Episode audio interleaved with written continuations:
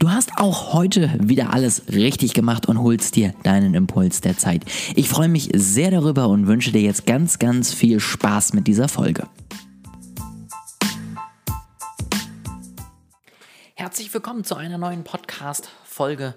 Ich freue mich sehr, dass du wieder eingeschaltet hast. Ich freue mich sehr, dass du wieder dabei bist und dass wir heute uns mit einem neuen Thema beschäftigen können. Vorweg kurze Info. Der nächste Termin ist im Kasten. Der findet jetzt in dieser Woche statt.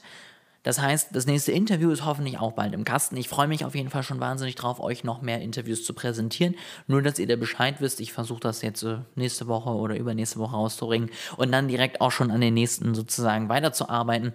Ich hoffe einfach wirklich, dass ich wieder so ein bisschen Regelmäßigkeit in Interviews reinbekomme und einfach ein paar spannende, äh, ja, Themen einfach besprechen kann, ein paar spannende neue Impulse mitbringen kann und ich auch am Ende spannende Gäste vorstellen kann, die dann eben bei mir im Podcast sind.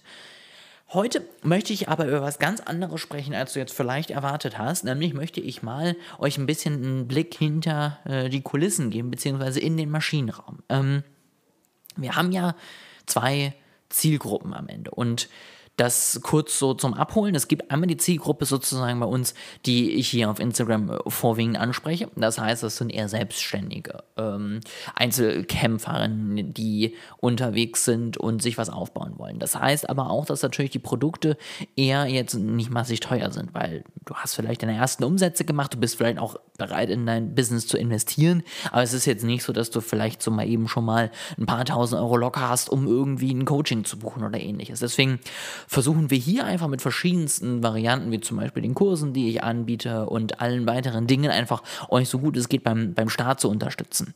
Auf LinkedIn und auch über unsere Website und alles Mögliche sprechen wir eher noch eine andere Zielgruppe an, nämlich so die mittelständischen, kleinen und mittelständischen Unternehmen. Und da möchte ich euch jetzt in den nächsten Wochen mal ein bisschen auf eine Reise mitnehmen.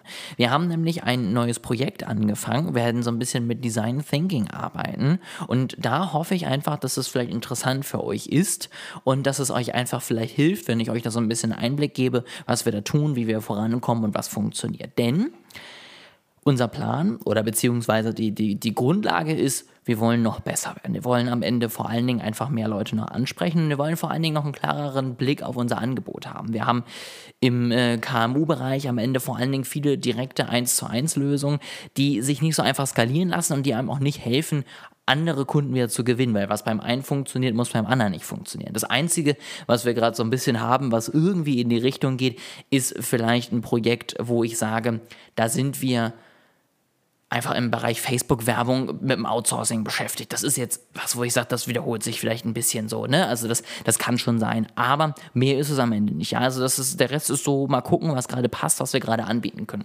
Und dieses Thema wollen wir angehen, dieses Thema wollen wir verbessern. Und für dieses Thema wollen wir uns eben diesen Prozess des Design Thinkings, schweres Wort, des Design Thinkings zur Hilfe nehmen, um das anbauen zu können. Das heißt, wir werden uns erstmal überlegen, wo hapert es denn? Was sollen wir wirklich rausfinden? Was ist wirklich unser Ziel?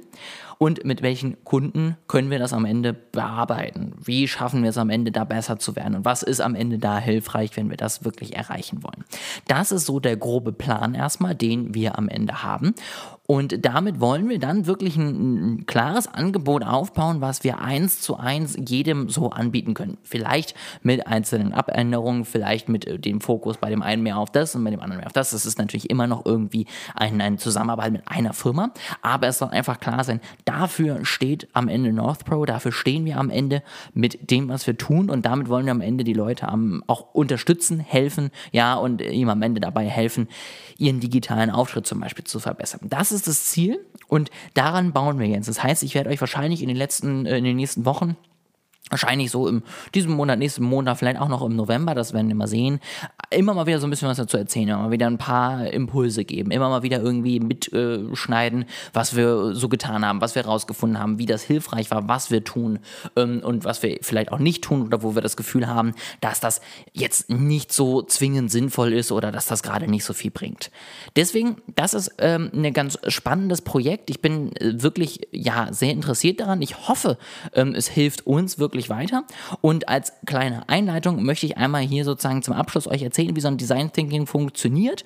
Und dann könnt ihr das vielleicht auch am Ende nutzen. Ja, das heißt, es sind am Ende sieben Schritte zum Erfolg, nennen wir es mal ganz einfach so. Und das ist auch der Ansatz vom Design Thinking, ja, also diesen kreativen, modernen, neuartigen Prozess am Ende in den klaren Prozess bringen, dass jeder damit klar umgehen kann und jeder auch klar weiß, was gerade gefragt und gebraucht ist. Die erste Phase ist Design Challenge, äh, Design Challenge definieren. Ja, das heißt, was ist das Problem, was wollen wir erreichen, wo hapert es gerade? Das ist das, wo wir jetzt gerade stehen. Dann kommt der Schritt zwei, die verstehen. Das heißt, man spricht mit Kunden, Experten und so weiter und so fort und fragt einfach mal nach, wie sieht es aus? Was, was ist bei euch so der Erfahrung oder was stört euch? Was findet ihr gut? Was findet ihr schlecht? Und so weiter und so fort. Also so viel wie es geht rausfinden am Ende über das Thema, über die Challenge. Sichtweise definieren ist der nächste Schritt. Das heißt, wie schauen wir drauf, was sind so unsere ähm, Gedanken, die wir dazu machen, was sind die Erfahrungen, die wir jetzt gesammelt haben aus äh, den Zusammenarbeiten mit den Kunden. Dann Ideen gewinnen. Wie kann man das Problem lösen? Wie kann man mehr Nutzen stiften?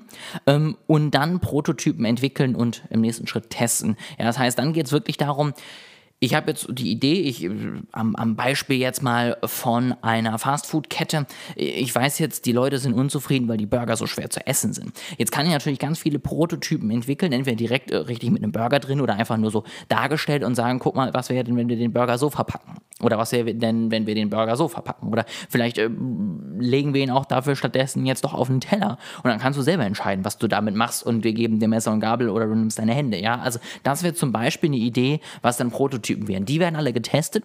Jeder kann wieder seine Meinung dazu sagen. Und dann kommt am Ende dabei wahrscheinlich ein Prototyp rum, der am besten funktioniert. Vielleicht muss man noch was kombinieren, noch ein bisschen anpassen.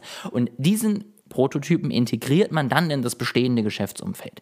Und damit soll dann am Ende erfolgreich weitergearbeitet werden. Das heißt, damit kann man dann am Ende sagen, gut, wir haben jetzt eine coole neue Idee, wir wissen, wie wir damit wahrscheinlich auch arbeiten, wie wir damit Umsatz generieren, wie wir damit erfolgreich werden. Und damit kann man dann am Ende natürlich eine kreative neue Geschäftsidee einfach reinbringen, testen direkt, immer in Zusammenhang mit den Kunden, wie finden sie es, was finden sie gut, was finden sie schlecht und so weiter und so fort. Und da dann das Beste aus diesem kreativen Prozess rausholen.